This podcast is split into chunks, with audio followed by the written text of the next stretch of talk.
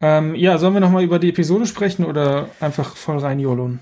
Wie du willst. Ich bin für beides offen. Ja, dann lass uns mal kurz drüber sprechen. Okay. Oh, übrigens, ganz kurz noch, bevor wir jetzt anfangen. Vorbereitungsahne. Ja, ich will, dass das in den Cold Opener kommt, damit Leute denken, wir sind vorbereitet. Okay. Okay. Ich gehe jetzt mal in den Standing Desk Mode. Hört man's? Äh, kaum. Schade. Sonst wäre es ein guter Cold Opener gewesen.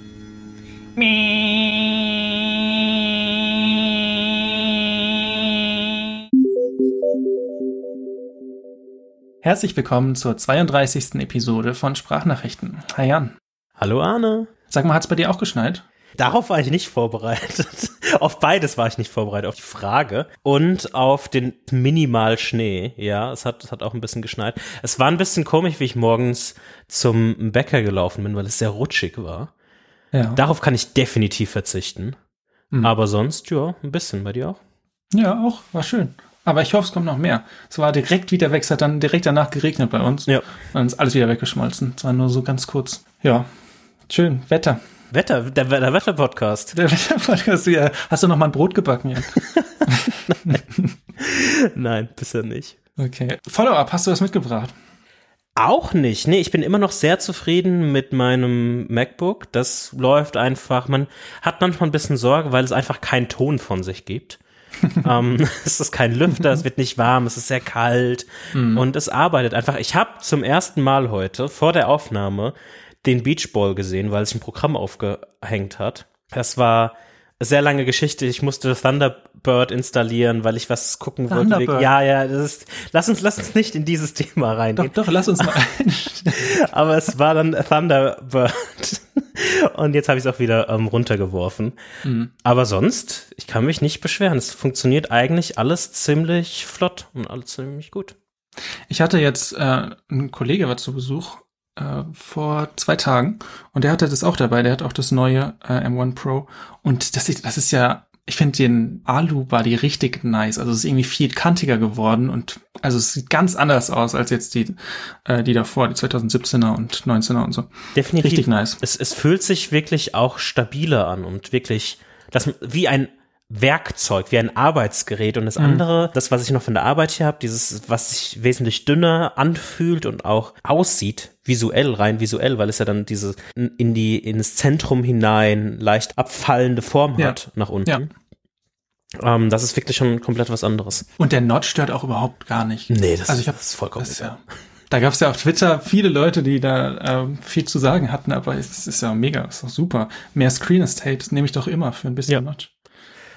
Nee, das, das war auf jeden Fall super, aber sonst habe ich wirklich nichts. Sehr schön. Ich habe auch nichts. Nee.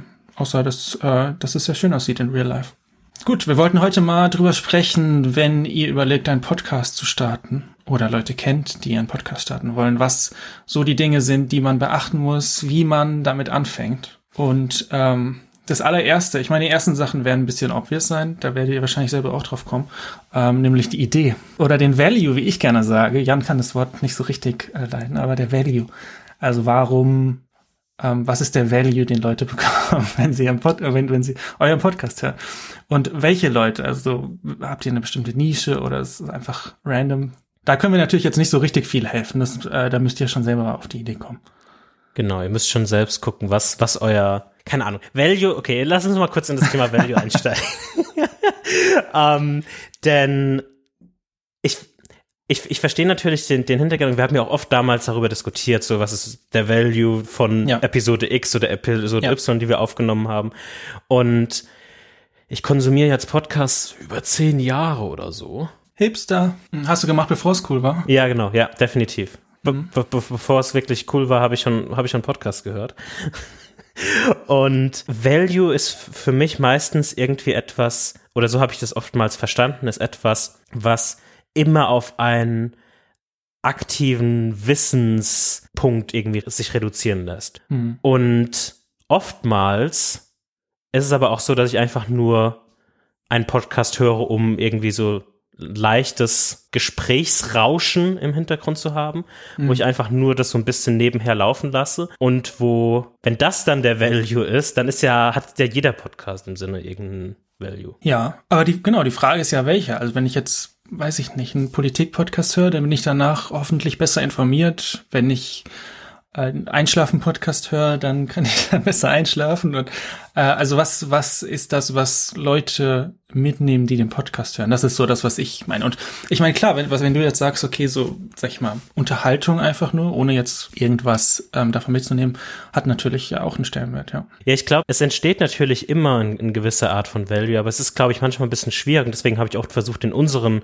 Gesprächen oder in unseren Diskussionen es nicht so sehr auf den Value-Aspekt zu reduzieren, mhm. weil man, glaube ich, manchmal zu verkopft rangeht, um zu suchen, okay, was ist jetzt der Value und was, wie können wir jetzt das irgendwie genauer formen? Denn ich glaube, im Gespräch kommen halt oft einfach Punkte, die wir gar nicht so als Value irgendwie ersehen oder denken, dass die irgendwie einen Denkanstoß oder irgendwas anbieten können. Das passiert dann aber auf der ZuhörerInnen quasi Seite ganz mhm. normal, mhm. weil es einfach nur ein Rauschen ist oder ein, ein Gespräch im Hintergrund zuhören, während man keine die Spülmaschine ausräumt oder so. Genau. Also es gibt so ich habe immer, oder wir haben immer so ein bisschen die, den Unterschied gemacht zwischen äh, Laber-Podcast, haben wir es genannt, und ähm, ich weiß nicht, was, was die andere Seite war. Also Podcasts, die wo Leute sich einfach unterhalten, ähm, vielleicht auch über ein Thema, aber jetzt nicht so super strukturiert nach einem Skript. Also ich würde ähm, jetzt zum Beispiel Sprachnachrichten auch so, naja, nicht so richtig Laber-Podcast, aber so ein halber. Wir sind so ein Kompromiss. Und auf der anderen Seite Podcasts, die, die dann mega strukturiert sind und ähm, nur die Sachen sagen, die in diesem Skript drin sind, mit ein bisschen extra.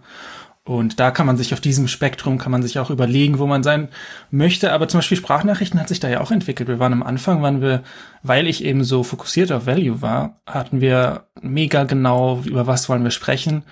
Und das war's dann. Dann hatten wir so ein Thema.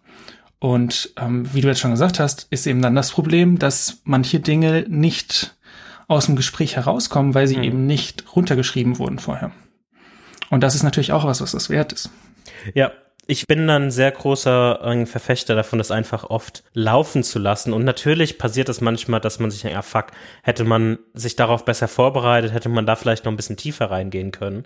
Mhm. Aber ich glaube, wir beide haben auch vor dieser Episode nicht gedacht, dass wir über Idee und Value jetzt schon, keine Ahnung, ein paar Minuten lang sprechen. nee, ich habe vorhin noch gesagt, geht schnell.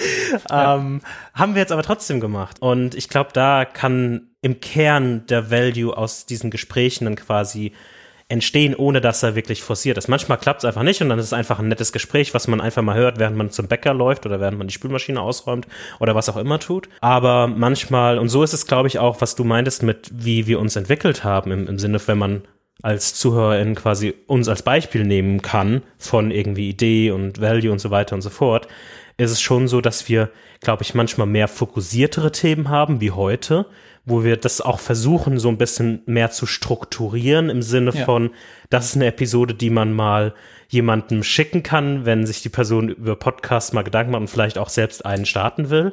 Und dann haben wir so Episoden wie letztes Mal, wo ich ein bisschen auch über Urlaub und Bahnerfahrungen, mhm, was wo ich noch meinen Senf gegeben. Genau, wo du dann Senf gegeben hast, gesprochen habe. Und ich glaube, das ist einfach das, was jetzt im Endeffekt vielleicht hat sich unsere anfängliche Idee so ein bisschen mehr in diesen aktuellen Stand irgendwie mhm. gemorpht. Ja. Und das ist ja auch okay. Es kann sich ja, also es entwickelt sich ja alles äh, weiter und man, ich würde da einfach empfehlen, wenn ihr ein Konzept habt, jetzt nicht euch nicht ewig damit zu beschäftigen, sondern einfach anfangen, mal eine Episode aufnehmen und gucken, wie das wie das ähm, funktioniert und das entwickelt sich dann so oder so weiter. Genau. Äh, nächster Punkt Name. Äh, mal gucken, wie lange wir darüber reden. Also, äh, ist, ist natürlich super schwer. Also Namen finden für einen Podcast, mega schwer.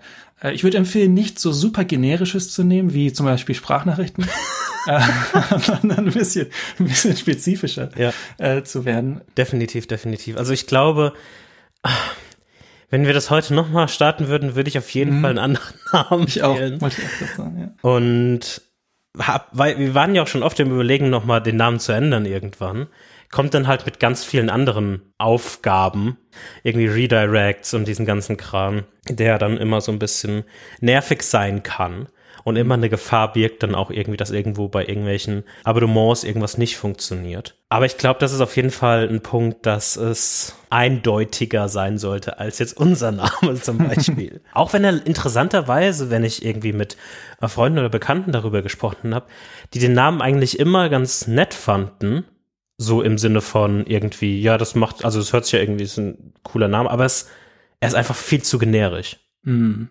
Und ich glaube, das ist, ist, so im ersten Moment denkt man da gar nicht so wirklich dran. Ähm, aber wenn man dann im Endeffekt wirklich das produziert und dann auch irgendwie auffindbar sein möchte aus verschiedenen Perspektiven oder verschiedenen Plattformen, ist es auf jeden Fall schwieriger. Ja, ich glaube, irgendwann wird ja der Name dann auch assoziiert mit dem Podcast oder den Themen, die besprochen werden im Podcast. Ja. Und dann dadurch ist es, glaube ich, so, dass für viele Leute das Sinn ergibt, dass Podcast Sprachnachrichten heißt oder weiß ich nicht, Politik-Podcast Lage der Nation heißt, was jetzt auch nicht so, ist auf jeden Fall ein spezifischer Name, das ist super. Also da gibt es, glaube ich, keinen anderen Podcast oder andere Dinge, die da so in die Richtung gehen. Ja, wobei man halt auch bei uns sagen muss, ich glaube, die, die Historie oder der Grund, warum unser Podcast Sprachnachrichten heißt, ist ja quasi aus den ellenlangen Stra Sprachnachrichten entstanden, die wir uns gegenseitig geschickt haben. Ja. Das macht Sinn in unserem Kontext, aber ist, glaube ich, allgemein oder generischer gesprochen halt eher ein sehr generischer Name. Genau. Und dann äh, das Cover. Brauchst natürlich auch für die Podcast-Player, für iTunes, äh, für die Website, für alles ähm, braucht ihr irgendwie ein, ein Cover. Und das ist zum Beispiel was, was ich ziemlich schwierig finde, was, was man da nimmt. Wir haben da ein bisschen Glück, dass du ein bisschen Designerfahrung hast, ein bisschen. Aber ich glaube, ich würde, weiß ich nicht, was ich da machen würde. In äh, Helvetica auf weißem Hintergrund Sprachnachrichten. Ja, was, also ich, ich bin ja auch kein irgendwie sehr ich bin ja kein Artist oder sowas oder Illustrator oder sowas in, in der Richtung, die da wesentlich besser wären, sondern ich komme ja quasi aus dem Product Design, was schon, schon ein bisschen was, ein bisschen Unterschied ist. Nichtsdestotrotz ist es, glaube ich, also ich würde das Cover auch gerne irgendwann mal anders machen. Definitiv. Ich glaube, es hat gerade zumindest in gewisser Art und Weise ein bisschen Differenz, weil es gar nicht so viele sehr dunkle Cover gibt. Mhm. Und deshalb glaube ich, finde ich schon, dass es in gewisser Art und Weise so minimal, nicht wirklich raussticht, aber zumindest ein bisschen sich differenziert. Und ich glaube, das ist so einer der, der Kernfaktoren. Es gibt, glaube ich, viele, die irgendwie mit so, oh, das sind die Bilder der Hosts, also die Profilbilder der Hosts und irgendwie angeordnet oder sowas irgendwie machen. Das finde ich meistens immer so ein bisschen schwierig. Aber nichtsdestotrotz ist es, glaube ich, dass das das Kernbranding eines, ja. eines, eines jeden Podcasts, genau. Ja, weil wenn es im Podcast-Player läuft, dann wird es auf dem Telefon oder wo auch immer angezeigt. Das ist einfach das, was Leute sehen und damit assoziieren. Ja. Ähm, okay, bevor wir jetzt in die mehr technische äh, Ebene gehen, würde ich noch eine Sache sagen, nämlich immer wenn ich mit Leuten über Podcasts rede und versuche sie dazu zu nicht überreden, sie zu überzeugen, äh, auch einen Podcast zu starten, weil ich denke, dass sie was zu sagen haben auf äh, bestimmten Gebieten, kommt meist oder oft kommt das Argument, es gibt doch schon alle Podcasts. Braucht es jetzt noch ein Podcast? Ist das wirklich äh, notwendig? Äh, und es gibt auch so viele Sachen. Und ja, da würde ich gerne sagen, es braucht auf jeden Fall noch mehr Podcasts. Es gibt auch tatsächlich in 2021 noch Leute, die Apps schreiben, wie es glaubt oder nicht. Ähm, weil das war auch immer aber, das Argument. Es gibt schon alle durch, Apps. Oder? Webseiten sind eigentlich durch, ja, da würde ich okay. nicht so anfangen. ähm, aber, aber Podcast geht noch. Genau, also lasst euch da nicht irgendwie, redet euch da nichts ein. Wenn ihr, wenn ihr ein gutes Thema habt, was, was ihr denkt, ähm, was einfach interessant ist, und dann ist es auch egal, ob es noch einen anderen Podcast gibt, der das so ähnlich macht. Ihr müsst dann eben einfach euren Twist dazu finden und euer, eure Perspektive, und die ist auf jeden Fall was wert. Vor allem, wenn ihr nicht zwei äh, weiße Dudes seid, äh, wie wir beide. dann äh, erst recht. Ja. Dann kommen wir mal äh, zu den technischen Dingen. Ganz wichtig bei einem Podcast ist eine Domain. Also zum Beispiel sprachnachrichten.fm. Ähm, die könnt ihr euch, die kosten unterschiedlich viel, je nach Domain und auch teilweise nach Länge der Domain. Ähm, FM-Domains sind relativ teuer. Ich glaube, wir zahlen, was zahlen wir, 90 Euro im Jahr? Uh, ja, 90 Dollar. 90 Dollar im Jahr. Ähm, für DE könnt ihr so 12 Euro oder sowas im Jahr rechnen. Ähm, genau, FM wird gerne mal benutzt für Podcasts, weil das so ähm, wie beim Radio, ne, FM mm, und AM, ja. diese, diese Geschichten. Ähm, das ist halt so ein bisschen die, die Hipster-Podcast-Domain, kostet aber eben 90 Euro. Äh, müsst ihr euch überlegen, was, was, ähm, was ihr wollt. Also es gibt viele Podcasts, die nicht auf FM laufen, sondern auf Org oder weiß ich nicht was. Und wenn ihr jetzt keine Ahnung habt, wo ihr eine Domain kaufen könnt, gibt viele verschiedene Provider, da kann man nicht so richtig viel falsch machen. Ich bin mit Hover und Gandhi eigentlich ganz zufrieden, aber ihr könnt auch Cloudflare oder ihr könnt sogar United Domains nehmen, wenn ihr wollt. Das geht, das funktioniert genauso gut. Also da gibt's keine Unterschiede jetzt in der Performance oder sonst irgendwas. Auf jeden Fall keine großen. Warum ist für dich Domain der erste Punkt? Naja, ach so, ja, okay, dann fangen wir. also, das ist jetzt so ein Thema, das wird sich jetzt durch diese ganze Technik ein bisschen durchziehen. Nämlich, sind Podcasts eine der letzten freien Medien im Internet. Wenn ihr über Videos nachdenkt, dann denkt ihr an YouTube. Die YouTube-Videos sind bei YouTube gehostet. Die könnt ihr nicht irgendwie über ein RSS-Feed abonnieren oder runterladen ohne extra Tools, sondern es geht alles dann über irgendwelche externen Tools, wie zum Beispiel YouTube äh, DL, die zwischendurch mal äh, geblockt wurden auf GitHub, weil YouTube da äh, die CMA, die MCA, bin ich gerade nicht sicher, Request gemacht, also weil YouTube da ein Request gestellt hat, dass das runtergenommen wird. Also YouTube kämpft quasi dagegen, dass Videos runtergeladen werden können. Und genau das gleiche ist ähm, bei Twitter, da gibt's auch keinen RSS-Feed. Und bei Podcasts ist aber so, diese ganze Technologie basiert auf äh, offenen Standards, nämlich äh, RSS. Das heißt, ihr könnt quasi, egal welche, wie ihr den Podcast hostet, könnt ihr jederzeit zu was anderem wechseln. Weil es einfach nur ein RSS-Feed ist und der wird einfach über diese Domain aufgerufen. Wenn ihr aber jetzt ähm, zum Beispiel bei einem Podcast-Anbieter seid, der das für euch alles macht und der sagt, hey, ihr könnt die Domain benutzen, ihr braucht keine eigene Domain, dann ist das Problem, dass ihr komplett an diesen Podcast-Anbieter gebunden seid, weil ihr könnt dann nicht mehr weg, weil ihr dann diese Domain verliert. Deswegen macht es auf jeden Fall Sinn, würde ich sehr nah ans Herz legen, euch eine eigene Domain zu kaufen und die zu nutzen. Auch wenn ihr sagt, wir fangen nur mal an, wir gucken nur mal, wie es ist, kauft euch eine Domain, das sind dann, ihr könnt die dann kündigen, kann man äh, einfach direkt kündigen und dann zahlt man eben für das eine Jahr und dann ist es auch rum. Aber einfach, dass ihr die Flexibilität habt, woanders hinzugehen. Ja, es ist halt allgemein, ich glaube, das, darauf wolltest du am Anfang auch hinaus. Es wird sich jetzt so ein bisschen durchziehen, dass es so ein Komfort versus Kontrolle-Thema so ein bisschen wird, weil es allgemein halt so eine Abwägungssache ist, wie du, wie du schon gesagt hast. Also die Domain gibt einem ein bisschen mehr Kontrolle, aber natürlich auch ein bisschen mehr irgendwie Arbeitsaufwand und auch Kosten. Das muss man natürlich auch dazu sagen. Ja. Also je nachdem, welche Domain man ähm, sich kauft oder für welchen Top-Level-Domain man sich im Endeffekt entscheidet. Und natürlich geht, geht es dann auch so weiter. Also wenn man sich jetzt das Thema irgendwie Hosting oder so weiter anschaut, mhm. ist es ja dann auch so, dass es super viele Anbieter gibt, sowas wie Anchor, oder Podigy, Podbean, ganz viele verschiedene Hosting-Anbieter, mhm. die zu, auf verschiedenste Level auch Features anbieten. Und es gibt selbst gehostete Alternativen oder Plugins für WordPress, wie das Podlove Podcast Publisher Plugin, was wir verwenden zum Beispiel, wo es wieder darum geht, quasi mehr Kontrolle zu, zu behalten. Ich, ich würde jetzt gar nicht mal unbedingt sagen, dass das eine richtig oder falsch ist. Ich glaube, es kommt sehr auf, das, auf, dieses, auf den persönlichen Blick irgendwie an und wie wichtig das einer Person ist.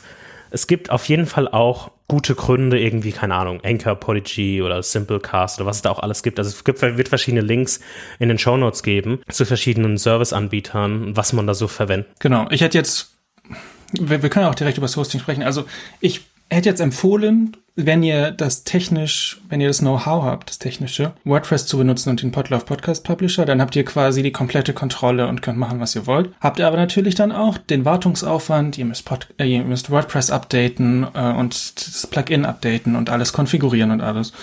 Ähm, das muss man dann eben in Kauf nehmen wollen oder was ich jetzt empfehlen würde, ähm, man kann natürlich auch Anchor oder was war das, Podbean, was du noch hattest? Mhm, ja. Also ein cooler Name auf jeden Fall. Aber Podigy sieht auch super aus, äh, benutzen auch viele große Podcasts.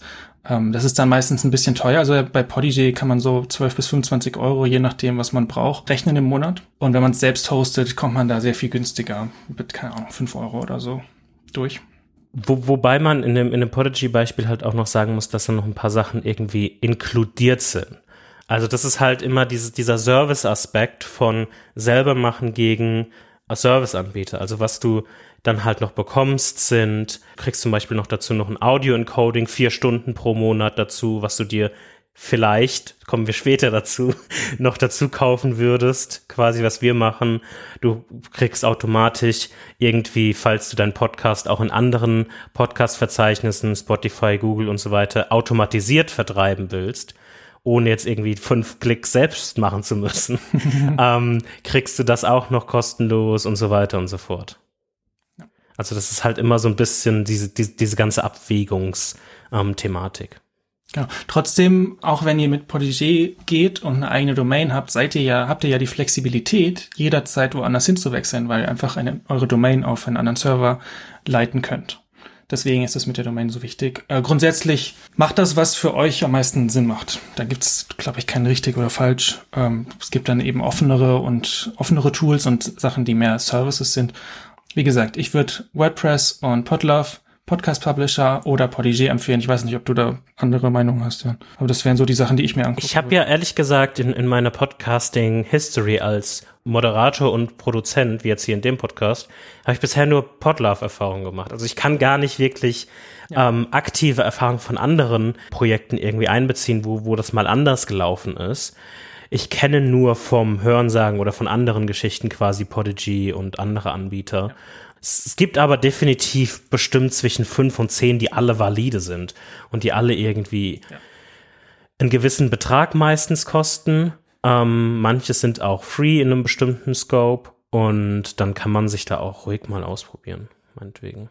Ja, genau. Ist alles in den Show Notes. Ist alles drin. Genau. Okay, also ihr habt ein Hosting-Provider, ihr habt eine Domain, ihr habt eine Idee, ihr habt einen Namen, ihr habt ein Cover dann geht's jetzt ans Recording und dafür braucht ihr, das kommt jetzt bestimmt überraschend, Mikrofone. und da ist dann auch die Qual der Wahl, welches Mikrofon. Und da ist dann, also, ich sag mal so, da gibt's auch eine sehr, sehr große Preisspanne. Da geht's los bei, glaube ich, 10 Dollar bis 20 Dollar oder ihr nehmt euer äh, iPhone-Headset-Mikrofon für den Anfang Klar ist der Sound da nicht so gut, aber wenn ihr jetzt wirklich sagt, ihr wollt einfach nur anfangen und einfach mal gucken, wie es ist, die in den ersten Episoden schlechten Sound wird euch, glaube ich, verziehen. Würde ich jetzt sagen. Unterbrich mich, wenn du es anders siehst.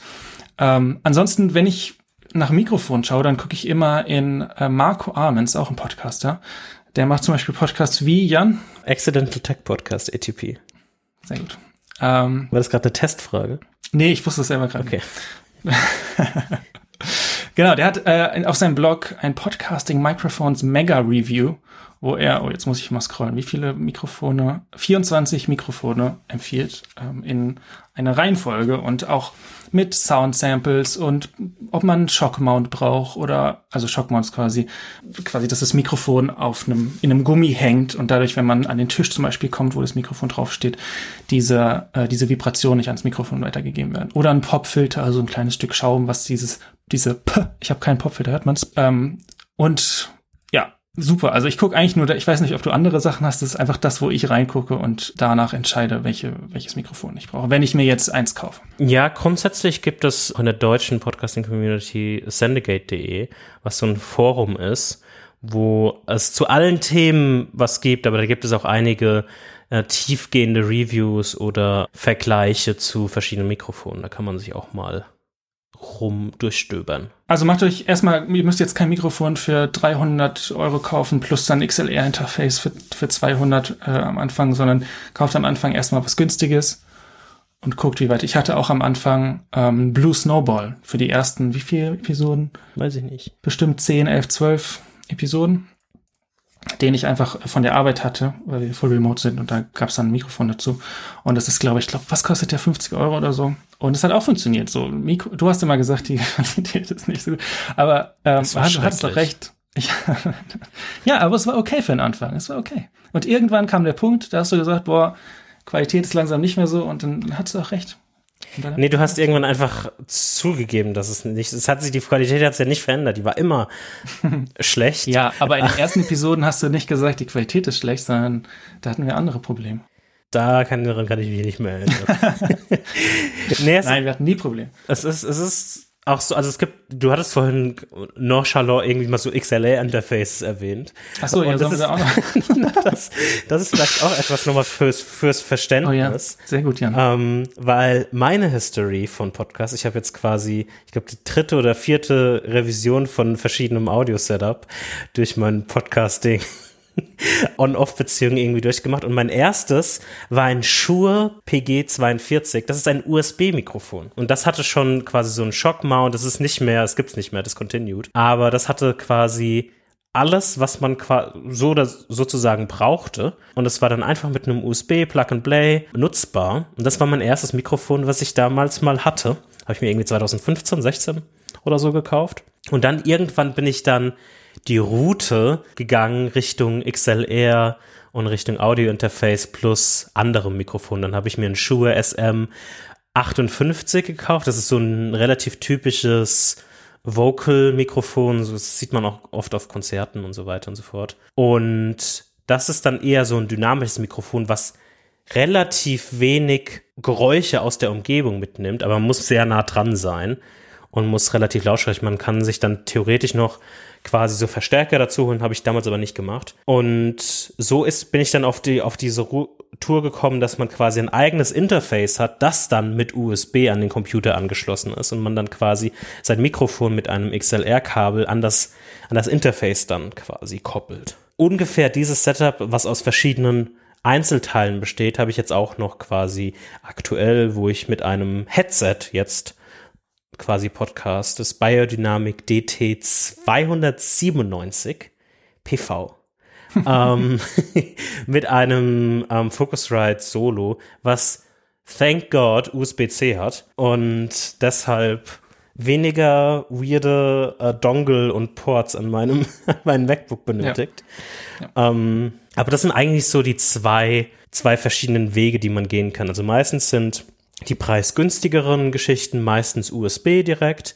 Und dann kommt, kann man meistens auch nochmal, wenn man so ein komplettes XLR-Setup haben will, nochmal 100, 200 nach oben ist immer alles offen, aber mhm. für so ein Basic-Einstieg 100, 200 für so ein XLR-Interface nochmal draufrechnen. Ja, genau. Und XLR-Interface, da ist dann eben, ähm, das meistens ist die Qualität besser, wenn das gleiche Mikrofon über das äh, Audio-Interface angeschlossen ist. Also es gibt auch manche Mikrofone, die machen beides, weil sonst nämlich diese, diese ganze Kram, der jetzt das Audio-Interface macht, ähm, das Mikrofon selber machen muss über USB. Mm. Und man eben dann auch ein bisschen äh, flexibler, beziehungsweise ist man flexibler, eigentlich nicht. Ne, doch, natürlich. Natürlich ist man flexibler, weil man kann, also man hat Einzel, Einzelkomponenten. Und was wir jetzt machen könnten, theoretisch, relativ einfach, ist ein großes XLR-Interface zu nehmen, ein größeres mit mehr Anschlüssen. Wir könnten gemeinsam podcasten. Mhm. Das wird schwieriger bis sehr frickelig mit fünf USB-Mikrofonen. Ja, das ist dann alles in Software. Ja. ja. Und von daher ist das wenn man das mal ein bisschen mehr von so einem Flexibilitätsstandpunkt auch ähm, anguckt, ist es auf jeden Fall so, dass es flexibler ist. Genau, aber für den Anfang ist USB super. Mein, äh, mein Snowball am Anfang hatte auch eine USB. Das hat auch super geklappt alles. Abgesehen von der Qualität, ich weiß ja. Äh, okay.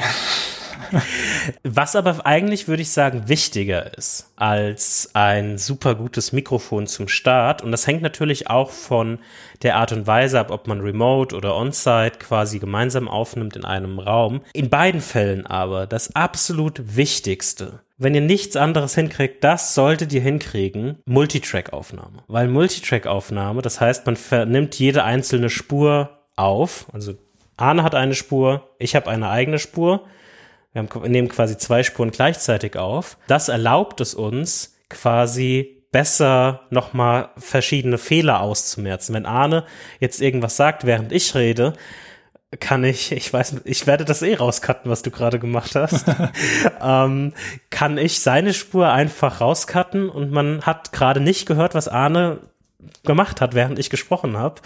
Und das ist einfach eine Flexibilität, die so niemals gehen würde, wenn man nur eine Spur aufnimmt. Ja, aber auch das würde ich sagen, ja, weiß ich nicht, würdest du dem, würdest du das so als so wichtig? Ich finde, für den Anfang ist es auch okay auf eine Spur. Nein, also, also wie gesagt, ich würde, ich würde es so formulieren mit aus meiner Erfahrung gesprochen, wenn es aus diesen verschiedenen Punkten, die wir jetzt hier in dieser Podcast-Episode besprechen, wenn es eine Sache gibt, die aus einem monetären Aspekt nichts, nichts mehr verlangt, Mhm. Multi, also das, ist, das kann man ja einfach hinkriegen. Und sehr viel Flexibilität ermöglicht, um ein besseres Endprodukt zu erreichen. Dann ist das Multitrack, weil es ist nicht nur das Schneiden aus verschiedenen Spuren, sondern im Endeffekt auch das Post-Processing im Sinne von Anpassung der verschiedenen Lautstärken, wenn das nicht mhm. ideal ist und so weiter und so fort, was man dann mit anderen Tools noch am Ende machen kann, eine gemeinsame Spur gegen ganz viele einzelne Spuren. Die einzelnen Spuren, das Ergebnis wird immer besser sein. Also es, es, ist nicht viel Aufwand und kein monetärer Extraaufwand, ja. Multitrack aufzunehmen. Und mhm. das Potenzial, weißt, das ist das Preis-Leistungs-Verhältnis. Mhm. Das ist einfach, würde ich fast sagen, ist Unschlag. Ja, das stimmt, da stimme ich dir zu. Bevor wir aber jetzt zu dem Post-Processing und zum Schneiden und allem kommen, müssen wir erstmal aufnehmen. Ja. Und äh, dann gibt's im Prinzip zwei Modi, nämlich entweder ihr nehmt lokal auf, also ihr trefft euch und habt dann zum Beispiel zwei USB-Mikrofone an einem Laptop oder ein Mikrofon oder habt äh, ein XLR-Interface oder habt sogar ein Mischpult, da gibt's dann ganz viele verschiedene Dinge, wie ihr das dann aufsetzt. Weiß ich nicht, ob wir da jetzt so reingehen müssen. Ähm, da kommt es dann darauf an, welche Schnittsoftware ihr habt und die, aber das unterstützen eigentlich alle dann mehrere Spuren aus verschiedenen Inputs. Mhm. Ähm, das passt auf jeden Fall. Wir nehmen für Sprachnachrichten immer remote auf. Wir hatten noch nicht ein einziges Mal irgendwann, Jan, irgendwann machen wir mal eine In-Person-Aufnahme. Ja. Und wir benutzen dafür immer Studio Link. Ich äh, gucke jetzt auch gerade auf ein äh, Studio Link Standalone auf eine Website, die meinen Mikrofonpegel anzeigt. Und was das quasi macht, ähm, ihr installiert so eine kleine Applikation auf eurem Rechner, startet die und dann kriegt ihr so eine Studio Link ID, sieht bisschen aus wie eine E-Mail-Adresse. Und die gibt ihr eurem Co-Host, und äh, der oder die gibt ihr dann ein und ruft euch quasi an, jetzt in Quotes. Ihr könnt meine Airquotes nicht sehen. Und es ist dann aber so, wie wenn ihr jetzt über FaceTime oder, weiß ich nicht, benutzt noch jemand Skype, Skype jemand anruft. Jeder oder jede kann aber seine oder ihre eigene Spur noch zusätzlich aufnehmen. Also ich, bei uns ist es so, wir machen beide. Machst du über Reaper gerade das Recording bei ja. Studio Link? Genau, du, du machst es über Reaper. Kommen wir gleich zu. Das ist die Schnittsoftware. Und ich habe aber auch noch mal eine lokale Aufnahme. Das heißt, ähm, falls irgendwas nicht stimmt, irgendwas schief geht oder das übers Netzwerk ein bisschen hakt, habe ich immer noch meine Backup-Aufnahme. Und das ist halt ein sehr, ich würde sagen, naja, vielleicht nicht super einfach, aber es ist jetzt kein kompliziertes Interface und funktioniert. Ich bin da super zufrieden mit, kostet nichts. Bin ich happy. Definitiv. Also das ist aber natürlich wieder wiederum etwas mehr Aufwand und ich würde es in so einer Matrix sagen, das ist schon eher, vielleicht ist Profi, aber mehr erfahren neres Setup, definitiv. Es gibt einfachere Setups, die aber natürlich wieder mit Komfort und dann meistens auch mit einem monetären Invest ähm, einhergehen. Also es gibt zum Beispiel Zencaster, das habe ich auch schon manchmal ähm, verwendet, mhm. was einfach in einem Browser funktioniert. Und man kann auch live gleichzeitig sich quasi per Video sehen. Das haben wir noch nie gemacht. Wir haben uns noch nie per Video während der Podcastaufnahme gesehen. Oh, yeah. ähm, das habe ich aber zum Beispiel schon mal in einem, in einem Bandbreite-Podcast, ähm, haben, wir, haben wir das zum Beispiel teilweise gemacht. Ähm, das ist eine, eine andere Experience, definitiv. Aber das ist quasi mit Zencaster, das haben wir damals auch verwendet, ist, ist eine Möglichkeit, das aufzunehmen und man hat dann auch einzelne Spuren. Also es mhm. ist auch sehr gut dann im Sinne von der Aufnahmequalität. Was es noch gibt, ist quasi Riverside. Es ist so ähnlich quasi wie, wie Zencaster mit ähnlichen Features ähm, und auch mit quasi lokalem Recording und so weiter und so fort. Also da gibt es auch super viele verschiedene Möglichkeiten, die man da noch verwenden kann, wo man auch Livestreams teilweise machen kann und so weiter und so fort. Hm. Also da gibt es definitiv super viele Möglichkeiten, das aufzunehmen und gerade auch remote. Aber wie du schon angesprochen hast, die Alternative von lokalem Aufnehmen gibt es natürlich auch. Und nichtsdestotrotz, in wahrscheinlich den meisten Fällen braucht man dann eine DAW. Und das spricht quasi, das ist quasi so eine Abkürzung für so ähm, Digital Audio Workstation. Und das ist dann sowas wie Audition, Audacity, GarageBand oder wie wir verwenden Reaper. Ähm, und Reaper ist quasi so ein Audioschnittprogramm, und wir nutzen dazu noch eine Extension, Plugin, Skin, irgendwas Fancyes. Alles zusammen. obendrauf, was Reaper, was von Hause aus unglaublich hässlich und kompliziert ist, es quasi in ein für Podcast fokussiertes Programm verändert. Und das ist, kommt auch aus dieser Podcast, deutschen Podcast Community heraus, ist komplett kostenfrei und ähm, ist auf jeden Fall etwas, wenn man sich schon ein bisschen sicherer fühlt oder noch überhaupt keine Erfahrung mit Podcasts hat, aber Bock hat, da tief einzutauchen. Da gibt es super viele Tutorials auch dazu, wie man verschiedene Sachen macht. Und da kann man sich super schnell drin verlieren. Aber es ist jetzt auch nicht schlimm, wenn man irgendwie mit Logic oder mit GarageBand oder Audacity oder was es da sonst noch alles gibt, irgendwie Podcasts ähm, aufnimmt. Weil im Endeffekt das ist ja einfach ein Audiofile. Genau, man muss dazu sagen, also Reaper ist, glaube ich, eher so eine General Purpose Audio Software, also ja. kann man, glaube ich, auch Musik, alles Mögliche ja. damit schneiden und genau, Ultraschall ist dieser Layer. Reaper kostet aber 70 Euro einmalig. Ähm, das Ultraschall-Plugin ist kostenlos, aber Reaper kostet ähm, 70 Euro.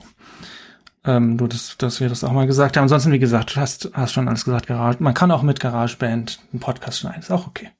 Gerade für den Anfang ähm, was, wenn ihr jetzt zum Beispiel irgendeine Software habt, die Audio kann und äh, mit der ihr klarkommt, dann benutzt einfach die. Und dann könnt ihr euch immer noch steigern.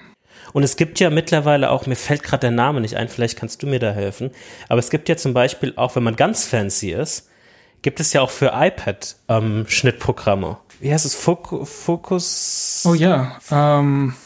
Oh, das, das sind die Sachen, die, die einem auf einmal während der Podcastaufnahme einfallen, die man vorher nicht vorbereitet hatte. hm. ähm, Ferrite? Ja, Ferrite, genau. Ja. Sehr gut. Das Gehirn funktioniert noch. Aber das, da gibt's auch Möglichkeiten, wo man, wenn man vielleicht sogar einfacher, mit nicht dem vielleicht den absoluten Funktionsumfang, wie jetzt so ein Reaper mit Ultraschall, aber iPad, schnell.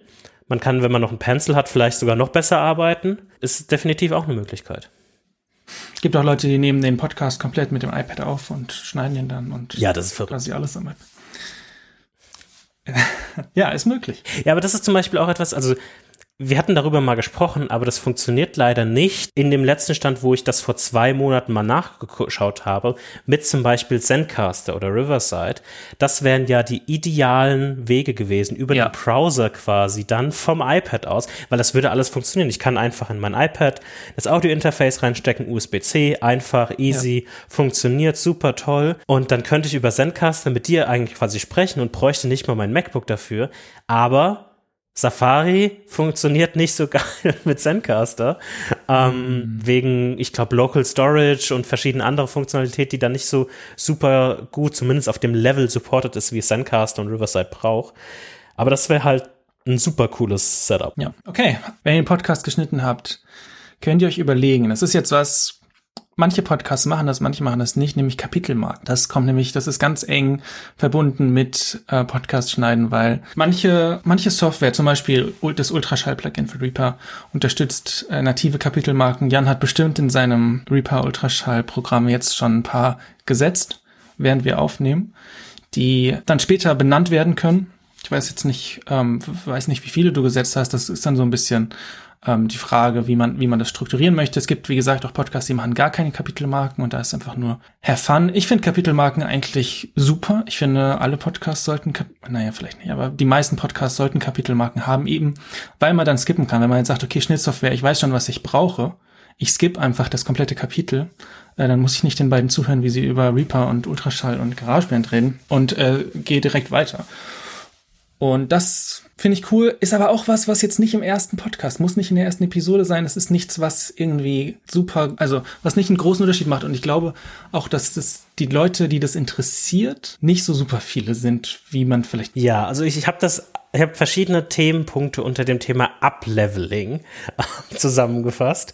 Und eines ist äh, definitiv auch Kapitelmarken. Wobei ich sagen würde, dass es das zweitwichtigste für mich ist unter dem Thema Upleveling, weil es einfach die Experience während eines Podcasts hören und ich weiß, dass nicht alle Podcast-Apps das zum einen unterstützen und auch alle Services. Also ich glaube, wenn ich das noch richtig im Kopf habe, Spotify zum Beispiel unterstützt gar keine Kapitelmarken, wenn ich das noch richtig weiß.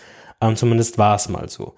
Und wenn man eine Podcast-App hat, die das sehr gut unterstützt, wie zum Beispiel Overcast oder Castro und so weiter und so fort, dann funktioniert das alles super und dann läuft das auch super. Was noch das nächste Level wäre bei Kapitelmarken, wäre Kapitelbilder. Weil man kann natürlich auch dann für eine Kapitelmarke zusätzlich noch andere Inhalte damit verknüpfen, wie zum Beispiel ein Kapitelbild. So macht das oft, das kann man sehr viele Beispiele bei der Lage der Nation oder auch teilweise bei uns sehen. Wir haben das auch manchmal, dass wir für ein Kapitel quasi dann nicht mehr das Podcast-Cover anzeigen in der Podcast-App, sondern ein spezielles Kapitelmarkenbild oder Kapitelbild, um dann nochmal auf etwas genau hinzuweisen.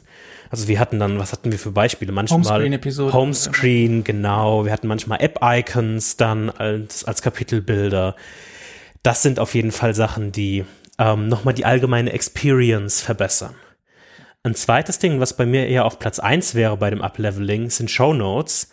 Machen auch nicht alle, äh, aber ähm, ist auf jeden Fall etwas, was hilfreich sein kann oder meistens auch ist, wenn man Sachen wie wir, wir werden wahrscheinlich jetzt eine große Liste an Shownotes haben mhm. mit den ganzen Services und Mikrofonen und so weiter und so fort, die wir jetzt hier in der Podcast-Episode genannt haben. Das ist natürlich viel besser, wenn man die in die Shownotes packt, mit einem Link einfach. So kann ich einfach schnell in die Shownotes gehen, den Link rausfinden, draufklicken, fertig und muss nicht, ah, wie hat er das jetzt ausgesprochen? Ja. Ähm, wie wird Podigy geschrieben? genau. Bei Google. Ja. Ähm, und das ist natürlich schon mal ein Level, was für mich so das Fundamentale ist von, was kann ich noch machen, um die Podcast-Experience für meinen Podcast zu verbessern.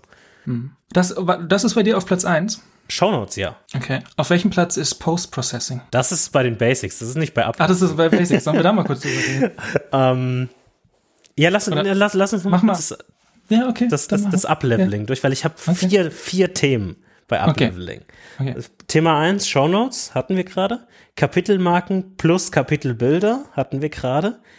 Thema drei und wir werden mit dieser Episode wieder damit anfangen, zumindest versuchen wir es, Transkripte. Ich sag, wie gesagt. das ist aber jetzt schon Upleveling. Das, das ist, äh, das ist, ja. wart mal auf, wart mal auf die vierte, auf den vierten Punkt, wenn das der dritte Punkt ist. Ähm, Transkripte ist quasi aufschreiben, was man gesagt hat. Und da gibt's natürlich auch verschiedene Services.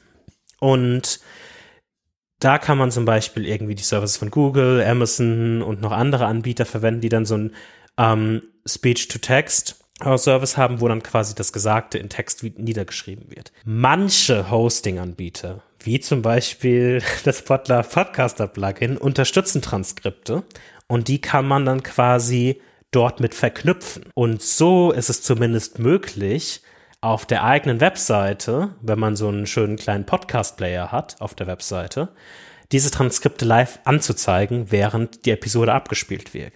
Das ist nicht nur mehr oder besser inklusiv, denn Leute können auch in die Inhalte verstehen und denen umgehen, die zum Beispiel nicht gut oder gar nicht hören können. Aber es ist auch noch aus einer dein Lieblingsthema, Marketing, SEO-Perspektiven wahrscheinlich, wahrscheinlich sinnvoller oder sinnvoll.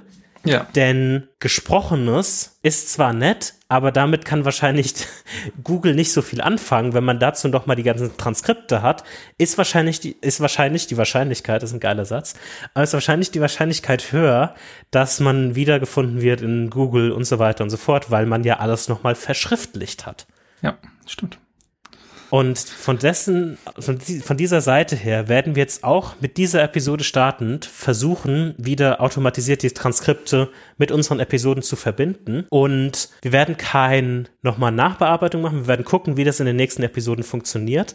Ich bin mal sehr gespannt, wie diese ganzen Sendcaster, Riverside, Ultraschall, Podlove, Podcast Publisher Wörter durch die Speech-to-Text ähm, Translation durchgehen mhm. werden. Ähm, da wird man bestimmt einiges Lustiges finden, aber ich glaube, wir sind der Meinung, dass 80 Prozent irgendwie immer noch besser sind als gar nichts.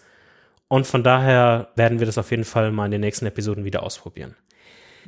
Der vierte und letzter Punkt beim Upleveling ist natürlich Livestreaming. Haben wir noch nie gemacht. Haben wir noch nie gemacht. Gibt es verschiedene Möglichkeiten, wenn man so, wie gesagt, so einen Serviceanbieter verwendet, wie Riverside, glaube ich, die haben das als Feature drin. Man kann das auch über Studio Link machen. Haben wir aber, wie gesagt, auch noch nie gemacht. Und ja, ich finde das auf der einen Seite zwar interessant, auf der anderen Seite, ich weiß nicht, ob ich das selbst machen wollen würde. Ja, schreibt ähm, in die Kommentare, ob wir mal einen Live-Podcast machen. Welche Kommentare?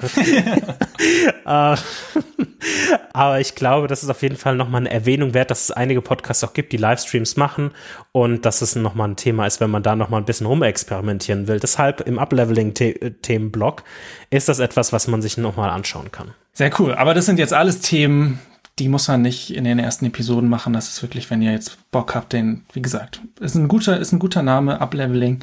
Äh, nächste Level, wie gesagt, wir machen jetzt, ich glaube, wir hatten einmal, hatten wir, hattest du die Transkripte probiert? Ja. Und ähm, wir machen da jetzt einen zweiten Anlauf. Und vielleicht gibt's irgendwann einen Livestream. Aber ähm, genau, da auf jeden Fall kein Druck. Und das nächste Thema Post-Processing würde ich so ein bisschen dazwischen sehen, zwischen Upleveling und, und Basics. Ähm, weil auf der einen Seite ist es nicht unbedingt notwendig, auf der anderen Seite macht es Riesenunterschiede. Also Post-Processing ist im Prinzip, deswegen bei Post-Processing sind diese zwei Spuren oder wie viele ähm, Hosts ihr habt, Spuren, N-Spuren, sehr wichtig, weil das dann eben besser geht. Nämlich, es nimmt eure, nimmt eure Audiodateien und schaut, hat jetzt zum Beispiel in unserem Beispiel der Jan viel lauter gesprochen oder war das Mikrofon lauter eingestellt als meins und dann wird das gelevelt, dass wir gleich laut sind. Ist irgendwo ein Rauschen drin, dann wird das Rauschen rausgemacht. Diese ganzen verschiedenen Audiofilter werden äh, darauf angewendet. Und wenn ihr Podigy, haben wir jetzt schon sehr oft genannt im Podcast, wir, wir benutzen die nicht mehr, ähm, keine Werbung, ähm, die, äh, wenn, wenn ihr die benutzt, die haben auch so eine Art drin, zumindest steht hier Better Audio Quality. Weiß ich nicht, ob das Post-Processing ist oder ob das, ähm, ob wir einfach schlechtere Audioqualität und speichern, als es eigentlich ist. Aber was wir benutzen, ist Auphonic. Das ist auch so ein super Tool, finde ich. Ja, ja, definitiv. Also es, es ist so, dass man, wenn man zum Beispiel unser Setup verwendet, worauf wir gleich nochmal eingehen werden. Aber wir haben ja schon vorhin angerissen, dass wir zum Beispiel auch Reaper und Ultraschall verwenden. Darüber gibt es auch ähnliche Möglichkeiten wie mit Ophonic. Das muss man dann aber selbst einstellen und so weiter. Und dafür bin ich zu faul. Um, und habe Angst, dass ich irgendwas falsch mache. Deshalb. Also es sind da so 20 Parameter für einen Filter. Nee, es ist schon, es ist schon ein bisschen einfacher, aber ich, ich benutze Auphonic schon selbst so lange und es ist so einfach und es automatisiert einfach verschiedene Schritte weg, dass ich das einfach gerne verwende. Was man quasi dann mit Auphonic macht, man lädt dann quasi die einzelnen Spuren hoch und dann kann man zum Beispiel die Kapitelmarken hochladen mit den Bildern und sagt dann, okay, bitte sende es zu diesem Server und so weiter und so fort. Und vielleicht machen noch mal, schickt es vorher noch mal zu Amazon oder zu Google, dass die diese Transkription quasi machen können. Und das ist alles quasi wie in einer wie in einer Pipeline muss man sich das vorstellen, die dann quasi Ophonic bereitstellt und sagt, okay, alles klar, hier sind die Dateien, so, jetzt füge ich die mit den Kapitelmarken zusammen, jetzt mache ich irgendwie meine Audio-Post-Processing-Geschichte drüber. Okay, jetzt exportiere ich das irgendwie in vier verschiedenen Dateiformaten, wie wir das zum Beispiel haben. Mhm. Jetzt lade ich das auf den Server hoch. Ach nee, vorher muss ich das ja noch zu Google schicken, dass die die Transkription machen können und dann mit der Transkription zusammen schicke ich das auf euren Server. Und was wir dann eigentlich machen, ist irgendwann die Episode veröffentlichen. Und das war's. Ja, das heißt, nach dem Schnitt übernimmt Auphonic, klar, muss man noch ein paar Sachen konfigurieren.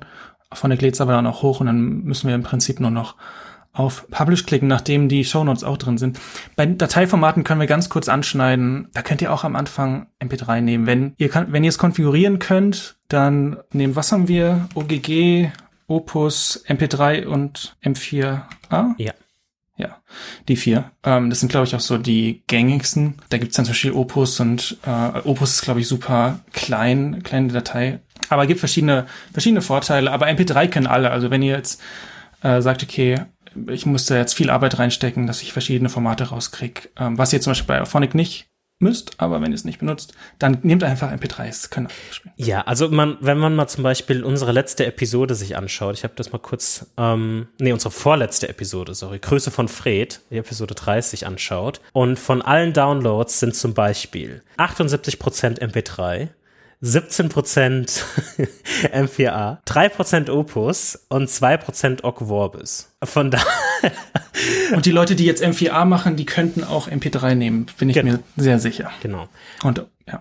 Und quasi ist der de facto Standard MP3, weil wir es einfach können und wollen, haben wir im Endeffekt jetzt, oder haben wir dann im Endeffekt gesagt, dass wir einfach diese vier Formate irgendwie bereitstellen. Mich würde mal wirklich interessieren, wer wirklich Opus und Org und so weiter, also wahrscheinlich die beiden verwendet und das dediziert runterlädt, aber Schreibt uns auf Twitter. Genau, schrei schreibt uns auf Twitter. Ähm, oder auch eine Mail. Ist auch okay. Wohin muss denn die Mail gehen, Jan? Steht bestimmt auf der Webseite.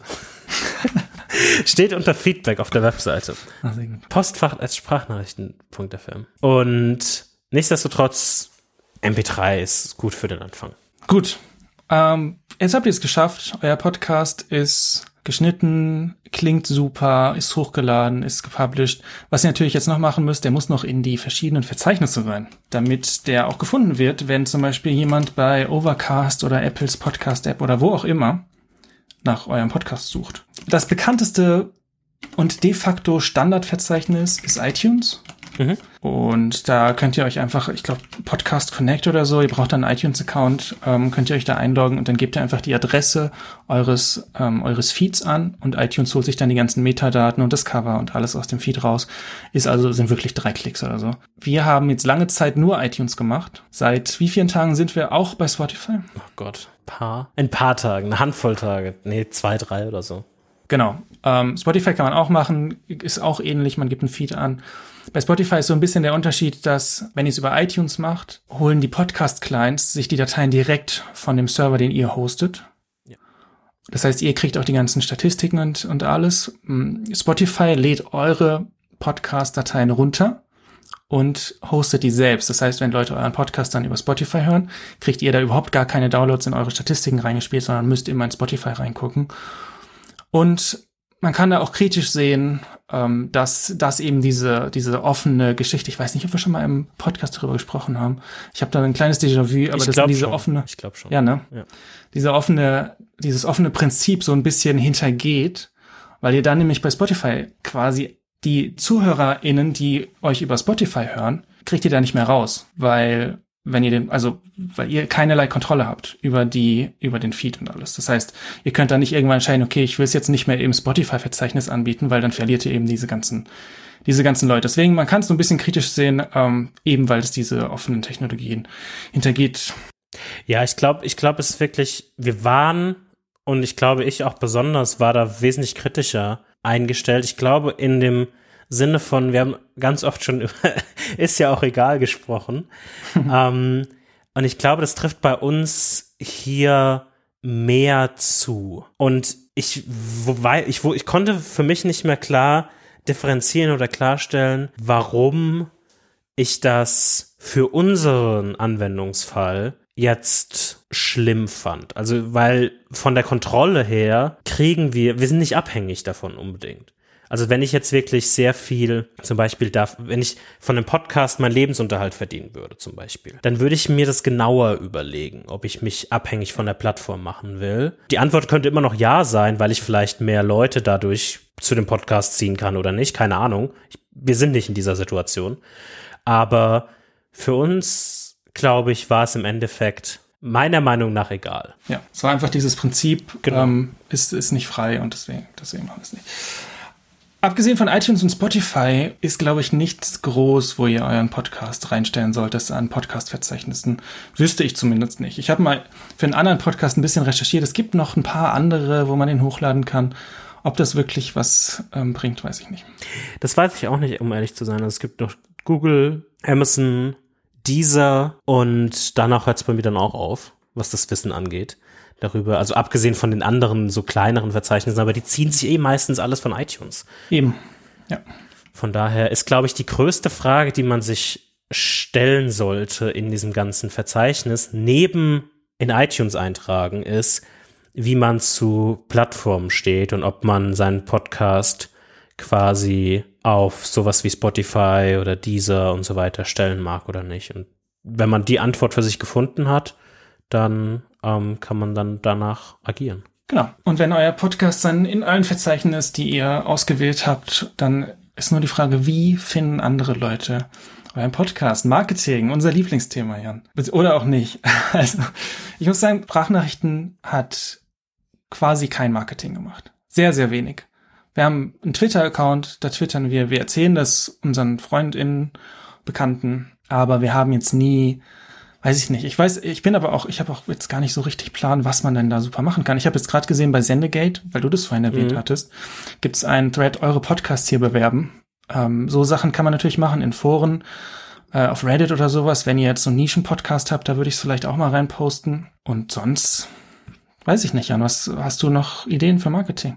Was, wenn, wenn ich es jetzt wirklich hart drauf anlegen würde, dann würde ich mir auf jeden Fall einen Instagram-Account machen für den Podcast und würde zum einen versuchen, Werbung zu schalten.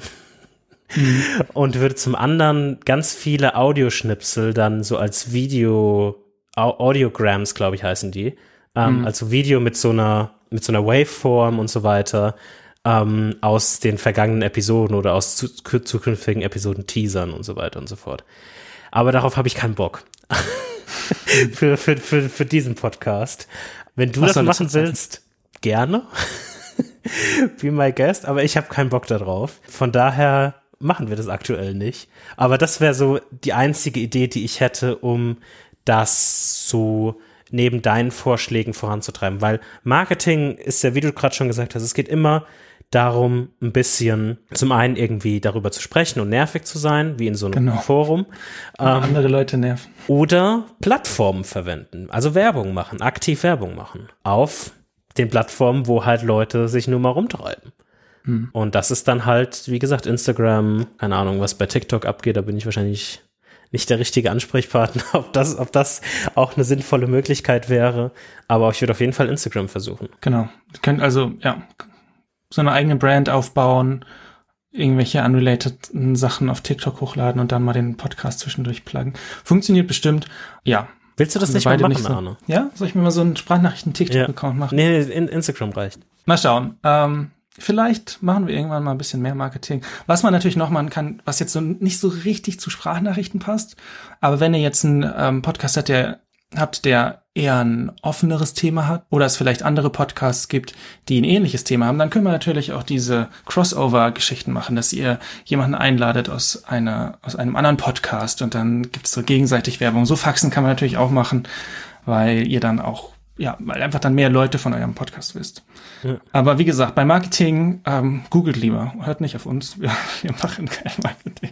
Das sind nur die Ideen, die wir haben. Also, jetzt sind wir schon am Ende. Marketing, alle Leute hören einen Podcast, funktioniert alles und dann äh, ab dem Zeitpunkt könnt ihr dann überlegen, wie ihr ablevelt. Ähm, ja. Ähm, ach, ein, ein wichtiges Ding noch, nachdem ihr das alles gemacht habt, müsst ihr uns auf jeden Fall featuren, aber das war's dann auch. ja, genau. Das ist unsere Art Werbung. Ja, wir kommen dann vorbei. Ja, und genau, also wir können noch mal ganz kurz drüber reden. Wir haben es jetzt immer in den verschiedenen Unterthemen angeschnitten, aber einmal ganz kurz zusammengefasst, wie wir, wie unsere Podcast-Pipeline quasi ist. Und zwar geht's immer los mit einer von uns beiden schlägt ein Thema vor.